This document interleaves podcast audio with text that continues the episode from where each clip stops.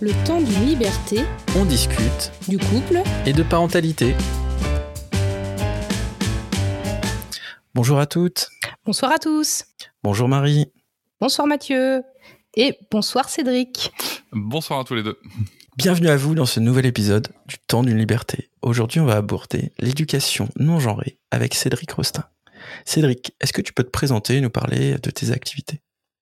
Alors moi, euh, déjà merci pour l'invitation. Je suis très content de passer dans votre, podcast. Euh, donc moi, je suis papa avant tout. Je suis papa d'une fille euh, qui est instruite en famille, qui va bientôt avoir 4 ans.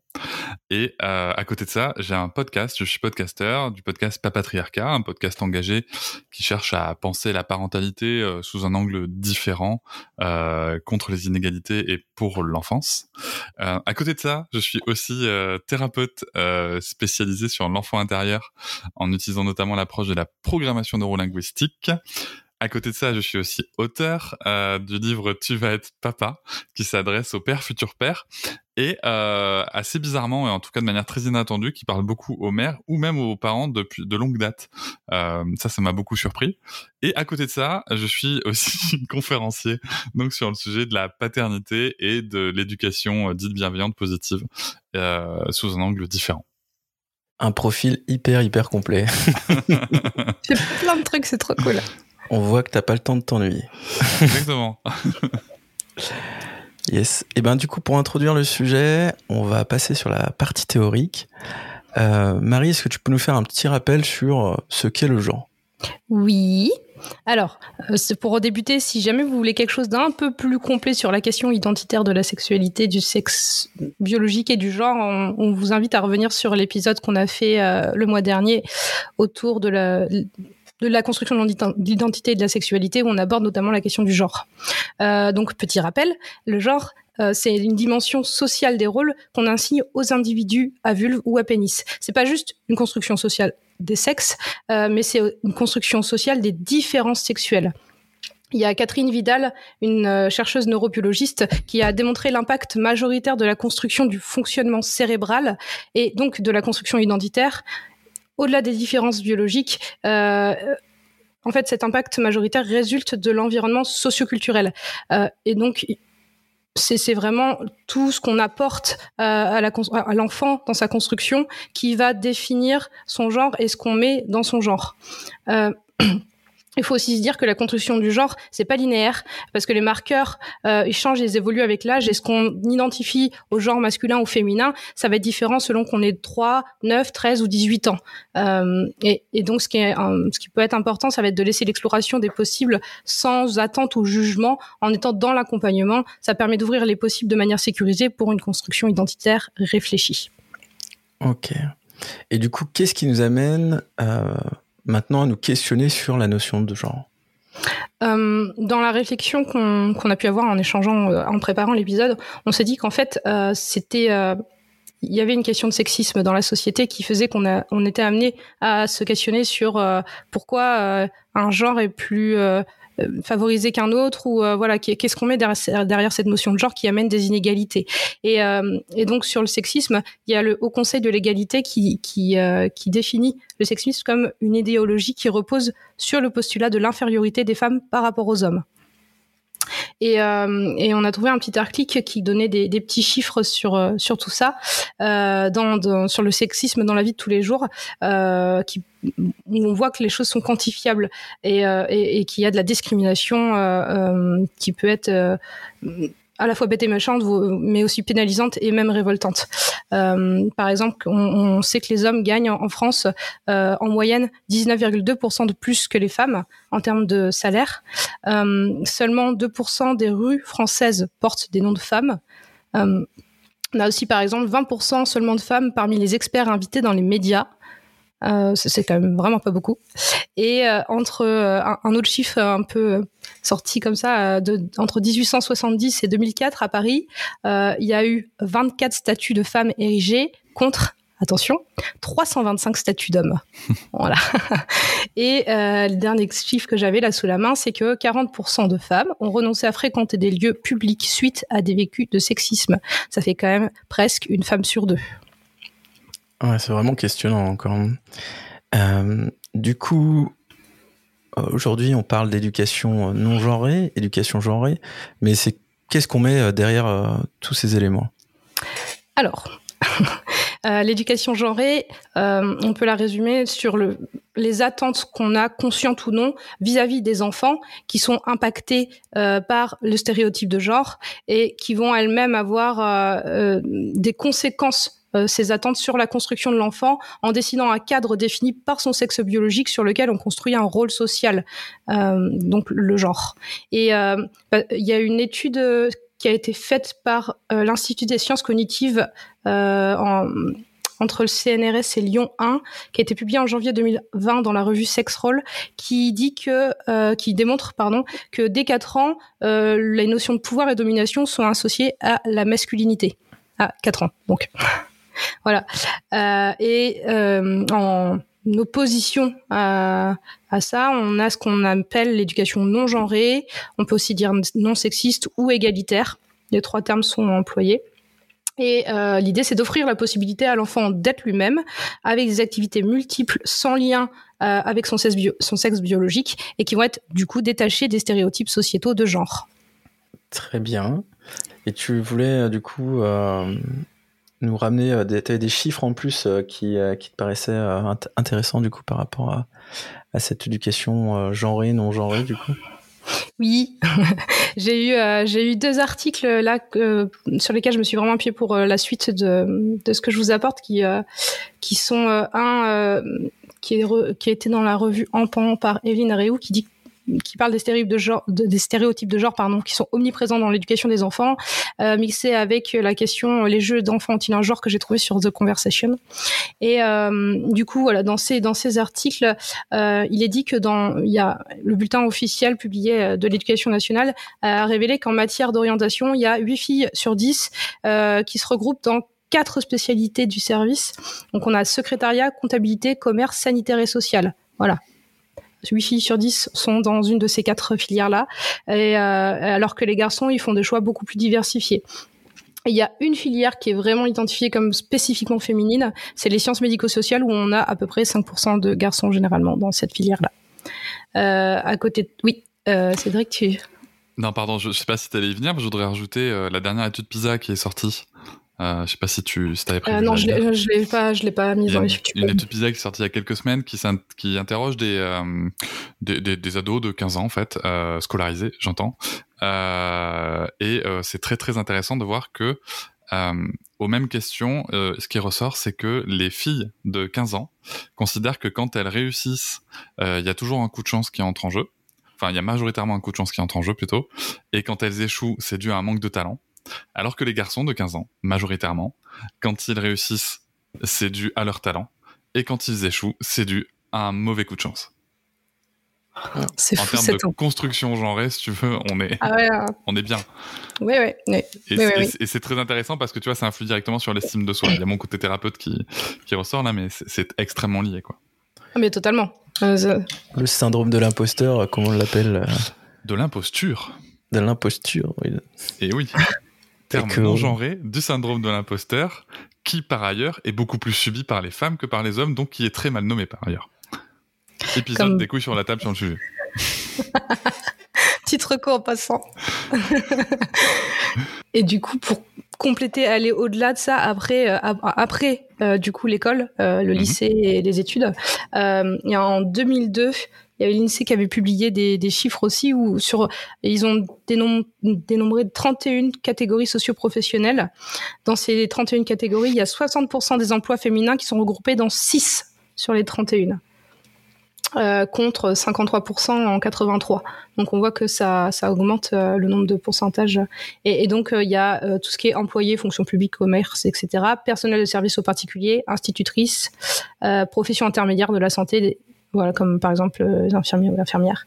Euh, et donc ça, c'était des chiffres qui ont été publiés par une chercheuse euh, sociologue au CNRS qui s'appelle Margaret Murani. Murani, pardon. Euh, et les derniers chiffres que j'avais, c'est que dans les livres, les personnages masculins, ils ont ils sont beaucoup plus présents et visibles et que les ouais et, avec une place beaucoup plus importante que les personnages féminins. Euh, que ce soit euh, par exemple dans dans les titres euh, 78% contre 25% des femmes euh, ou dans les couvertures où là on est à 78 contre 48 ou encore les illustrations. Euh, les hommes vont occuper davantage de rôles principaux quand les personnages féminins ils vont avoir plus de rôles secondaires. Par exemple on a 83% des pères qui ont la place de héros contre 17% des mères. Voilà. On peut aussi citer le, fameux test de Bechdel sur, euh, sur les supports culturels et notamment cinématographiques. Euh, je ne sais pas si vous le connaissez. Non. Le test de Bechdel, euh, en fait, on se pose trois questions. Est-ce qu'il y a un personnage protagoniste féminin? Est-ce qu'il y a plus d'un, pardon, est-ce qu'il y a plus d'un personnage protagoniste féminin? Déjà, s'il y en a un, c'est pas mal. Euh, est-ce que euh, s'il y en a deux, est-ce que ces deux personnages protagonistes féminins euh, ont un dialogue ensemble? Troisième question, est-ce que lors de ce dialogue, elles parlent d'autre chose que d'un, d'un protagoniste masculin et de leur relation avec? Et le nombre de films qui ne passent pas le test de Bechdel est incroyable. incroyable. oui, c'est pas étonnant au final. Euh, par rapport à ce qui ce que tu vois dans enfin euh, ce qui s'est construit jusque là en termes de culture en fait euh, c'est pas et, du coup pour continuer sur les livres dans, dans les contes, on voit, on voit, mais ça, je pense que ça peut aussi aller sur les films ou les dessins animés. Hein. on voit que les filles, elles sont, elles sont cantonner à des activités qui sont plutôt inutiles, superficielles, quand les garçons, eux, ils vont avoir des rôles qui les font réfléchir, décider ou se battre. Et euh, il y a des des études qui montrent aussi que un personnage animal asexué, par exemple, il va être identifié par l'enfant comme un garçon et, euh, et alors qu'il sera identifié comme une fille uniquement si l'animal est euh, vêtu par exemple d'attributs en lien avec euh, la coquetterie ou le travail. Voilà un chapeau des bijoux du maquillage un tablier voilà des choses comme ça. Si l'animal si n'a pas d'habits ou d'attributs typiquement féminins il sera identifié comme un comme un comme un garçon euh, et euh, pareil pour les, tout ce qui est animaux puissants ou imposants, ils vont être identifiés comme des garçons, comme le lion, l'éléphant euh, par exemple, ou l'ours, alors que tout ce qui est petits animaux, insectes, souris, oiseaux, ça va plutôt être identifié sur un rôle de fille par les enfants. Et euh, tout comme les rôles euh, et activités des personnages. Euh, sur les rôles féminins des héroïnes, des héroïnes, du coup, on va plutôt être sur un rôle de mère, un rôle d'activité domestique, un, qui fait les devoirs avec les enfants, par exemple, alors que dans les rôles masculins, on va retrouver plutôt des choses autour de l'activité professionnelle du héros, ou alors quand il est présent dans l'éducation des enfants, il est plutôt sur des activités récréatives. Et et ça, tout ça, c'est des stéréotypes qu'on retrouve aussi dans le choix des apports des manuels scolaires à l'école, sauf je trouve que j'aime bien leur travail, donc je trouve que c'est important de leur souligner. Euh, un, manuel, euh, un collectif qui s'appelle le Salon des Dames, euh, qui a fait plusieurs manuels scolaires où justement ils vont chercher des choses autour des femmes. Et, en, en, littérature, ils ont refait un manuel scolaire pour tout le collège, tout le programme de français au collège, où ils ont et c'est que des textes d'autrices. Voilà parce que parce que dans les manuels euh, scolaires euh, lambda, c'est alors il y a un mélange, mais il y a quand même encore une majorité de textes d'auteurs. Et donc, euh, Marie, quand on pense éducation genrée, on pense jeux et jouets. qu'est-ce qui qu'est-ce qu'on retrouve Alors dans la littérature. alors là, c'est pas tellement, c'est plus dans la société actuellement. Euh, il y a un sociologue qui s'appelle Serge Chaumier qui a défini trois séquences euh, de jeux joués pour les filles. Euh, c'est-à-dire que soit ça va être des jeux, enfin quand c'est genré, soit ça va être des jeux de séduction, tout ce qui est matériel de beauté, etc., etc. soit ça va être sur la maternité, soit ça va être sur tout ce qui est tâches domestiques. Et ça, c'est des choses qu'on retrouve pour les enfants dès euh, 10, euh, ouais, 18 mois. Euh, parce que c'est l'âge où on commence le mimétisme. Et, euh, et, même dans ces jeux-là de domestication, on retrouve des, des, des apprentissages d'organisation, de rangement au sens pratique pour les filles, parce qu'il va y avoir des tiroirs pour ranger les affaires, organiser le truc, etc. Et, euh, et, et, donc ça, ça veut dire qu'il y a déjà des attentes euh, spécifiques aux jeux genrés filles euh, à des compétences spécifiques. ça, ça met la pression à genre 18 mois déjà. et, et et donc ça, montre aussi que l'intransmission à l'enfant, on cantonne euh, le rôle de mère à l'apparence, à la maternité et au foyer, et jamais dans les jeux ou jouets, elle est mise en situation professionnelle ou publique. À l'inverse, euh, dans ce qu'on peut proposer dans les jeux genrés garçons, où là on va être sur des jeux beaucoup plus diversifiés en termes d'activité professionnelle, de réflexion, d'apprentissage, etc. Euh, et donc cette hiérarchisation des jouets, elle entraîne une dévalorisation du genre en fait, et parce qu'on va encourager les filles à aller jouer avec des jeux de tout genre, et à l'inverse, on décourage voire on interdit, alors pas tout le monde évidemment, hein, mais encore majoritairement, euh, aux garçons d'aller vers des jeux genrés filles parce que on va associer ça à la faiblesse ou à des ridicules et ou alors à l'inutile. Et, euh, et, du coup, euh, quand on, disait tout à l'heure, les jeux de garçons, eux, vont être assimilés plus à des jeux d'indépendance, d'initiative ou d'expérience positive. Et euh, il y, avait un, truc que j'avais trouvé super intéressant, c'est que dans les jeux de société, euh, quand on passe un certain âge, après 12 ans, euh, on a une hypersexualisation de la femme, que ce soit dans les images qui sont proposées, que ce soit par exemple dans les habits, dans les poses qu'elle prend, euh, voilà. Et, les figures du féminin, ça va être soit la petite fille, la sorcière, la religieuse, ou alors la femme frigide ou fatale alors que la figure du masculin va être beaucoup plus variée, même si elle reste aussi assez caricaturale dans quand même beaucoup de jeux. Voilà, euh, pour les jeux, ce qu'il faut questionner, euh, c'est est-ce que est-ce qu'il faut déranger, dégenrer le jeu ou est-ce qu'il faudra travailler les usages? Parce que finalement une fille ou un garçon qui joue avec une poussette ne pas forcément même la, même intention dans ce qu'il joue avec la poussette ou alors euh, est-ce que c'est juste l'intention Est-ce qu'il faut genrer l'intention En fait, je... voilà, il y a plein de questions, je pense, sur lesquelles on pourra revenir après euh, tout à l'heure.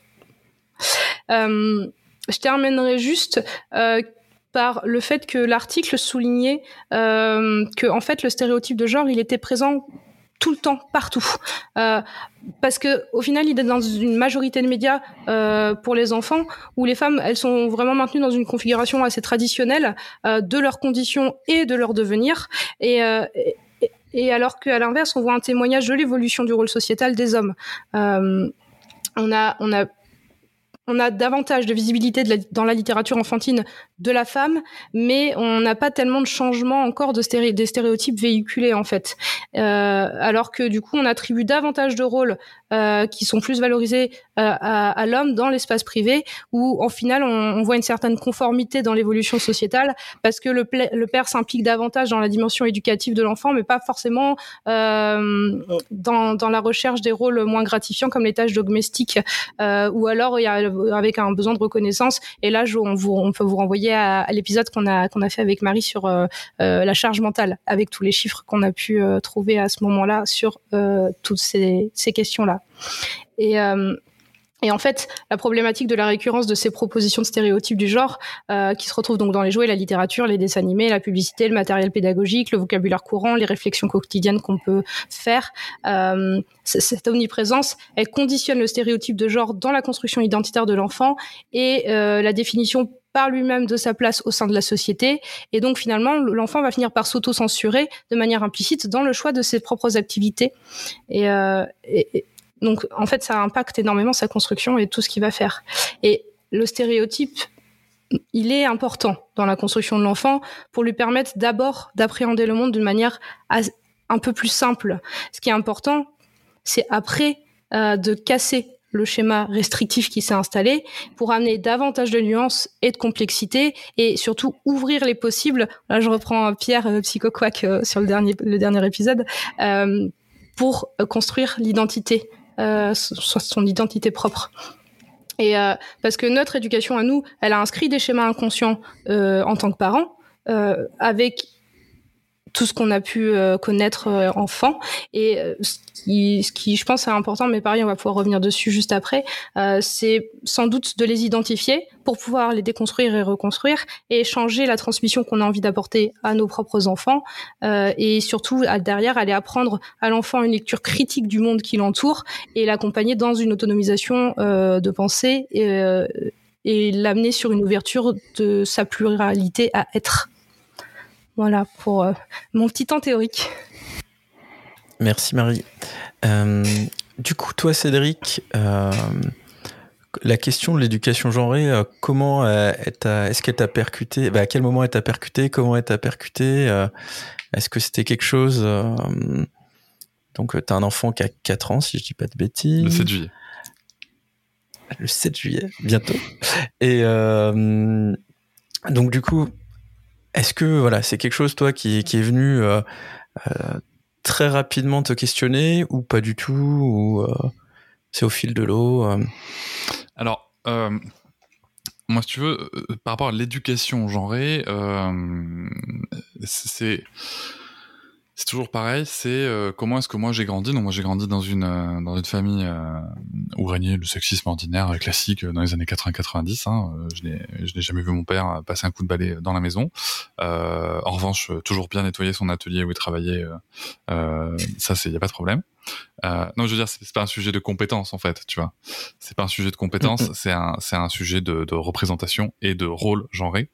Euh, je dirais, il, il, savait très bien manier un balai, euh, donc juste il le faisait pas. Et en même temps, j'ai aussi grandi dans le milieu professionnel, dans la dans la première entreprise dans laquelle j'ai travaillé, où il n'y avait pas de, alors il y avait du du genrisme je reviendrai plus tard si vous voulez sur la définition de genrisme. Euh, il y avait du genrisme, euh, mais il n'y avait pas, euh, en tout cas, de limite de la part de l'employeur, puisque moi, quand je suis arrivé dans, mon entreprise, je travaillais avec des hommes, des femmes à mon niveau, au-dessus de moi, des personnes blanches, noires, d'origine maghrébine, en, situation de handicap. voilà, je ne pour moi, en fait, c'était la norme, si tu veux, de travail, en tout cas. Après, j'ai voulu dans une société, je voyais bien qu'il y avait des choses autour de moi. Et, euh, mais j'ai toujours évolué dans le monde professionnel, notamment avec cette idée que, bah, en fait, euh, pas besoin d'avoir un pénis ou, euh, une vulve pour, euh, bah, pour diriger correctement. Par contre, en effet, les stéréotypes de genre et les normes genrées font que on dirige entre guillemets de manière différente. Ça, c'est assez clair. Et évidemment, je le dis aussi, il y, a, il y a une manière que je préfère que l'autre, qui est celle plutôt amenée par euh, les femmes, euh, très clairement. Et parce que les concours de quéquette et, et les concours de testostérone, euh, après à coup de présence physique dans les bureaux et dans les réunions façon boys club, euh, si tu veux, c'est c'est juste ridicule quand y penses. Et on perd un temps fou et une énergie folle euh, dans ces échanges stériles. Donc, euh, moi, si tu veux, c'est vrai que je suis arrivé avec ça, tu vois, avec cette connaissance-là. Euh, je suis devenu papa avec, ce parcours-là aussi. Et euh, moi, en fait, ce qui m'a interpellé, c'est même pas le, sujet spécifique des stéréotypes de genre, c'est surtout le sujet de rapport de l'adulte à l'enfant. Parce qu'une fois que tu comprends que l'enfant est un est un est, un, disons-le, est un génie des potentialités euh, et que tout ce qu'on vient faire en fait euh, avec nos normes sociales, euh, je parle pas des sujets de sécurité et de préservation et du, et du vivre ensemble. Je parle justement dans cette idée d'ouvrir le champ des possibles. Euh, en fait, si je peux me permettre de, de, de, non pas de corriger, mais de, paraphraser et de peut-être d'alimenter différemment le propos de Psycho Quack que tu as cité, c'est c'est pas qu'on vient ouvrir le champ des possibles, c'est qu'on vient redire que c'est possible à un endroit où l'enfant a un jour dans son parcours entendu ce n'est pas possible. Donc ça, c'est quelque chose qui me paraît important. Et euh, ensuite, pour le coup, j'ai parlé du genreisme et je voudrais ouvrir euh, une réflexion euh, à vos auditeuristes. Euh, J'adore ce néologisme. J'aimerais ouvrir une réflexion à vos auditeuristes. Euh, c'est que, tu vois, on a utilisé le mot sexisme, d'accord? Moi, j'ai utilisé le mot genrisme. Les deux existent et coexistent, selon moi. Ce que je veux dire là, c'est juste une réflexion personnelle, donc ne cherchez pas de, d'études que je vais citer, puisque je n'en citerai pas. Euh, voilà. Euh, mais je, je, vous invite juste à, à, à réfléchir à ça. En français, on a un problème sémantique avec le mot homme et femme. Pourquoi? Parce que pour un seul mot, on désigne, on désigne le sexe et le genre. Et ça, c'est quand même quelque chose qui est très intéressant à observer et surtout qui vient amener un problème de compréhension du sujet. Parce que, en fait, en encore plus aujourd'hui, on est confronté à des situations où on peut être une personne à vulve et être un homme. D'accord? Donc, si on est un homme, ça ne, enfin, il faut pouvoir séparer ces deux sujets et euh, peut-être qu'on ouvrira la parenthèse du, sujet dans le militantisme, mais je vais finir mon, mon explication d'abord. Et en fait, ça, c'est un vrai gros sujet parce qu'en fait, il y a beaucoup de, de, de sujets qu'on qu qu appelle sexisme qui sont en fait du genreisme. Pourquoi est-ce que c'est important pour moi? Un, parce que euh, ça ça pose des problèmes d'identité aujourd'hui à des gens qui se reconnaissent de par leur identité sexuée et pas forcément leur identité de genre et qui sont attachés à cette identité, identité sexuée. Quand on ne leur parle que de leur genre, ce sont des personnes qui se sentent attaquées. Mâle comme femelle. Alors je sais pas pourquoi en français dire mâle et femelle c'est un espèce de grand tabou, euh, alors que dans d'autres langues il y a aucun problème. Euh, voilà, alors, on le dit pour les animaux, nous sommes des animaux. Bon, écoute, voilà, on, peut peut-être parler de sexuation, c'est ok, et peut-être détacher la sexuation du genre, ça fera beaucoup de bien à tout le monde. Euh, mais surtout en fait, moi ce que j'ai noté, et là encore une fois j'essaie de me placer du point de vue de l'enfant et de l'enfance, c'est que quand on parle de sexisme, quand on parle à un enfant de sexisme, il entend quelque chose qui tient au sexe. L'enfant à partir de 7-8 ans, et ça tous les psychologues et les, psych et les pédopsychiatres pourront, pourront le confirmer, l'enfant vers 7-8 ans, il comprend l'immuabilité biologique de son sexe. D'accord? Je dis pas que ça, ça sera le cas pour le reste de sa vie, mais en tout cas, il intègre ça dans sa différence euh, mâle-femelle. Donc quand on parle de sexisme, quand tu as dit tu as été victime de sexisme, tu as été victime de quelque chose qui a à faire avec qui pardon, tu as, été, victime de quelque chose qui a à faire avec ton corps, avec ce que toi tu portes. Quelque part, tu es le problème. Quelque part, c'est ce que toi tu as dans ton corps qui est le problème.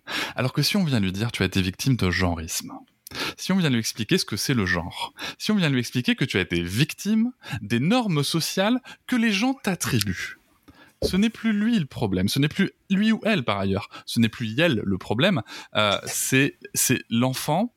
Et je me place du point de vue de l'enfant, bien, entendu, ça marche avec les adultes, hein, mais l'enfant peut comprendre qu'en fait, c'est l'environnement qui est problématique. Ce n'est pas spécialement sa personne, du moins ce n'est pas son corps, ce n'est pas le fait d'avoir un pénis ou une vulve qui est problématique, c'est le fait qu'on lui attribue des caractéristiques du fait qu'il est un pénis ou une vulve et qu'on a des attentes sociales dans le rôle qu'il doit jouer par rapport à ça. Voilà pourquoi est-ce que je préfère utiliser le mot genreisme pour bien des situations, et bien sûr qu'il y a des situations de sexisme. Quand on tue des, des, enfants ou qu'on avorte des femmes de force dans un pays comme l'Inde parce qu'elles ont une vulve, ce n'est pas... Alors là, on a quelque chose de très intéressant, parce qu'on a un sujet qui se mélange, par exemple, c'est bien une question de sexisme, puisqu'il y a une atteinte qui est portée parce qu'il y a une vulve, mais aussi une question de genreisme, puisqu'en fait, on ne veut pas qu'un être avec les auquel on va attribuer les euh, stéréotypes de genre des femmes euh, viennent sur cette terre. Et ça, c'est très intéressant parce que si on séparait les deux, en fait, on pourrait se dire, bah, elle peut très bien avoir une vulve et on peut lui et elle peut épouser euh, les, les, les, les, genres, enfin les stéréotypes de, de l'homme. Tu vois, par exemple. Hein. après, moi, je, je suis pour qu'en fait le genre, on s'en fout. Je suis pour l'abolition du genre totale et complète et absolue. Et l'enfant et l'enfance est pour moi aussi une clé euh, de réponse là-dessus, euh, puisque, euh, comprenons-nous bien, n'importe qui qui a osé échanger d'égal à égal avec un enfant, même un très jeune enfant, qui sait s'exprimer verbalement de manière cohérente, en tout cas compréhensible plutôt, parce qu'il a sa propre cohérence, vous avez peut-être vous-même déjà entendu un enfant dire non mais en fait il n'y a pas de différence. Enfin, je sais pas, euh, euh, Thomas c'est Thomas, euh, Sophie c'est Sophie. En fait, l'enfant lui ne voit que diversité. C'est nous qui venons lui dire. Oui, enfin, tu vois bien que Thomas et toi vous êtes blanc et que Sophie elle est noire. Tu vois? Je sais que je saute sur le sujet du stéréotype de couleur de peau, mais un stéréotype, c'est ça reste un stéréotype. Et c'est à dessein que je le fais parce que les stéréotypes racistes ont plus tendance à nous choquer en France que le stéréotype sexiste qui, qui reste bien ancré dans les mœurs. Mais passons. Euh, en fait, c'est ça qu'on vient de dire à l'enfant. C'est nous qui venons dire à l'enfant et à l'enfance qui, ne voit que la diversité, qui ne voit que la richesse de cette diversité. C'est nous qui venons lui dire ah oui mais tu vois parce que c'est une fille, parce que c'est un garçon, ceci cela, euh, il va se passer ci, il va se passer ça. Oh puis, puis elle est chiante et puis de toute façon elles savent pas jouer au ballon et puis de toute façon les garçons ils peuvent pas jouer à la, à la dinette et tout et tout ça. Euh, voilà pour le, pour le sujet du genreisme et du sexisme que je voulais, la parenthèse que je voulais ouvrir. Et je vais me permettre d'ouvrir une parenthèse dans la parenthèse par rapport au sujet militant euh, sur le sujet du sexisme et du genreisme. Moi, je vois aujourd'hui, et, et, je sais que je prends pas ou très peu la parole sur le sujet parce que je sais bien que c'est pas ma place en tant que mâle hétéro euh, blanc cisgenre. Euh, mais ce que je constate, c'est qu'aujourd'hui, ce problème sémantique sur les mots homme-femme qui mélange sexuation et genre euh, crée de vives tensions dans les mouvements militants. Euh, alors que si on séparait la sexuation justement du genre et qu'on parlait de sexisme et de genreisme, au lieu d'avoir une lutte euh, sur, sur, sur des identités qui sont toutes légitimes et qui s'affrontent sur un mot qui, qui pose problème, on aurait justement un croisement à, à l'intersection sur le genrisme qui touche, ben, pour le coup, chaque population concernée dans son identité, dans son quotidien. Voilà, désolé, c'était peut-être un peu complexe. J'espère que j'ai été clair. c'est super intéressant. C'est vraiment ouais, très très chouette et euh, de repréciser ça en fait en français, euh, la sémantique peut amener des, des points de confusion et c'est vrai que utiliser voilà le genrisme qui est bien euh, un fait sociétal je pense que c'était un très bon point à éclaircir et je te remercie du coup Cédric de d'avoir ramené de ramener ce terme et cette précision pour, pour, donner un exemple plus clair peut-être et plus quotidien aux, aux, personnes qui nous écoutent et, potentiellement aux, aux femelles, euh, en l'occurrence, euh, le fait que les protections périodiques ne soient pas prises en charge par la sécurité sociale, par le gouvernement, par l'environnement dans lequel nous évoluons dans la société, c'est du sexisme. Parce que ça touche à un sexe. Et ce sexisme concerne des femmes, principalement, comme des hommes. Et en fait, de séparer la sexuation du genre permet, me permet de tenir ce propos de manière cohérente, construite et compréhensible pour tout le monde. En revanche, dire à une femme Putain, mais t'as tes règles ou quoi? Ça, c'est du genrisme. Puisque, parce que une personne en face de moi, qu'elle ait un pénis ou une vulve, va avoir, je vais, moi, avoir reconnu le genre femme dans son identité de genre, je vais lui attribuer le stéréotype de genre. Parce qu'elle a un moment où euh, ou bien peut-être parce qu'elle est agacée, ou bien parce que je la pense hystérique, ce qui est encore plus un préjugé. Merci Freud. Euh, ou bien tout simplement, ou bien tout simplement parce qu'elle exprime une colère et que la colère étant une émotion totalement illégitime chez les femmes, il faut bien la légitimer de manière, euh, euh, ben, pour le coup, sexiste et genriste. Et voilà, on arrive à la fin de la première partie de notre épisode avec Cédric. On espère que vous avez pris plaisir à nous écouter et on se retrouve vendredi dans 15 jours pour entendre la suite et fin de nos échanges autour de tout ça. En attendant, euh, n'hésitez pas à partager vos ressentis de, cette première partie d'épisode, à nous faire des retours, que ce soit en boîte privée, sur Insta ou Facebook, ou alors par, mail toujours à le temps d'une liberté@gmail.com et on sera toujours très heureux de vous lire et, et de vous répondre, de répondre à vos questions. Et on se retrouve pour la fin de l'épisode, donc vendredi dans deux semaines.